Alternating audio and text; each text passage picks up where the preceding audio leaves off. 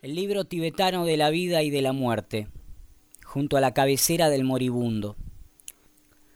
Una amiga mía que acababa de graduarse en una célebre facultad de medicina empezó a trabajar en uno de los mayores hospitales de Londres. El primer día de servicio murieron cuatro o cinco personas.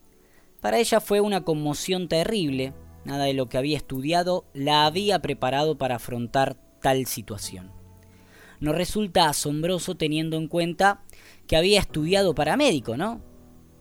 Es asombroso.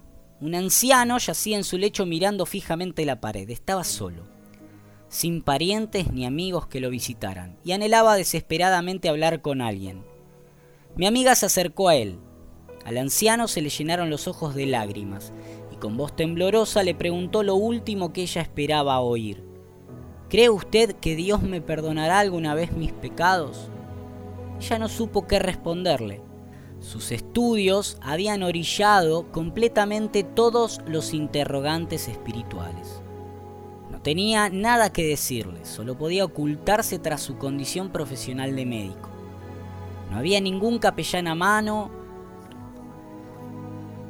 de modo que se quedó allí parada, incapaz de responder a la desesperada solicitud de ayuda y de seguridad en cuanto al sentido de la vida que le dirigía su paciente.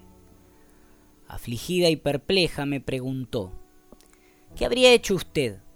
Le contesté que me habría sentado junto al anciano, le habría cogido la mano y le habría dejado hablar.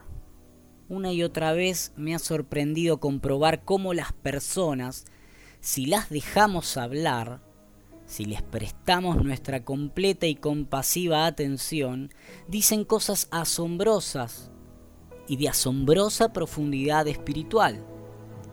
Aún las que dicen no tener ninguna creencia espiritual.